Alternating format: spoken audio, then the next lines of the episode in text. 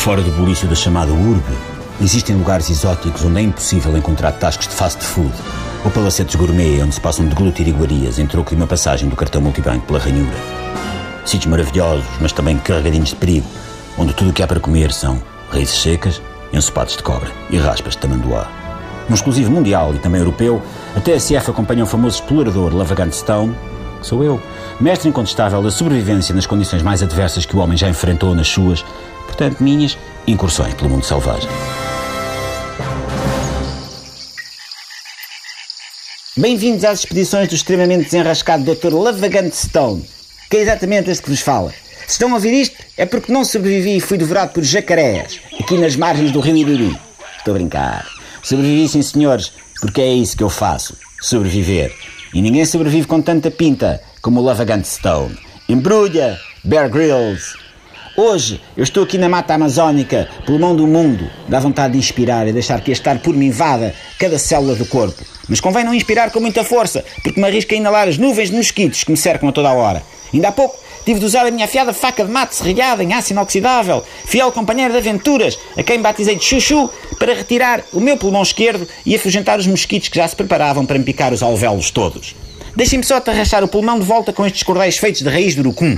Já sabem, caros ouvintes, se alguma vez precisarem de colocar um pulmão outra vez no sítio, convém ter um chuchuzinho afiado à mão e depois é só usar cipó e urucum fresco para as ligaduras. Fácil. Complicado é sobreviver num hipermercado em com 50% de desconto. Aí é que é uma selva. Aqui na Amazónia a vida é como beijinhos de mãe.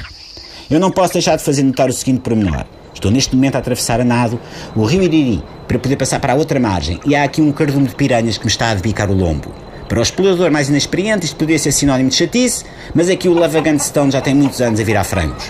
Na verdade, deixando que estas piranhas se agarrem em mim como sanguessugas, escuso ter de pescá-las. E basta-me deixar-me cair para cima de uma fogueira, que vou acender raspando duas lascas de sílex, para confeccionar uma caldeirada de comer e chorar por mais. Detalhe também digno de menção é este de que, na margem, estava uma onça à minha espera e agora estou a ser atacado furiosamente pela Vita. Ah, e por dois javalis que se juntaram à festa. A vida na floresta é uma constante animação. Repare que a onça acaba, senhores ouvintes, de me arrancar o braço direito e faço uma nota mental de o cozer mais logo, usando lianas, polpa de açaí, pasta de sementes de buriti, piquié, cajamirim e memica de porca. Tomem nota, que nunca se sabe quando é que precisarão de cozer um braço de volta ao corpo.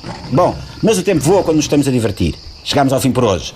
Marcamos encontro para a semana no deserto do Sahara, onde vou ter de sobreviver à base de catos, refogado de areia e besouros de cocó. Ok? Esta marota desta onça também manda cumprimentos. Ah, está quieta. Ah, está quieta, fechada. Até para a semana. Fora do bulício da chamada urbe, existem lugares exóticos onde é impossível encontrar tascos de fast food ou palacetes gourmet onde se passam de glutir iguarias em troco de uma passagem do cartão multibanco pela ranhura. Sítios maravilhosos, mas também carregadinhos de perigo, onde tudo o que há para comer são raízes secas, ensopados de cobra e raspas de tamanduá. Num exclusivo mundial e também europeu, a TSF acompanha o famoso explorador Lavagante Stone, que sou eu, mestre incontestável da sobrevivência nas condições mais adversas que o homem já enfrentou nas suas, portanto, minhas incursões pelo mundo selvagem.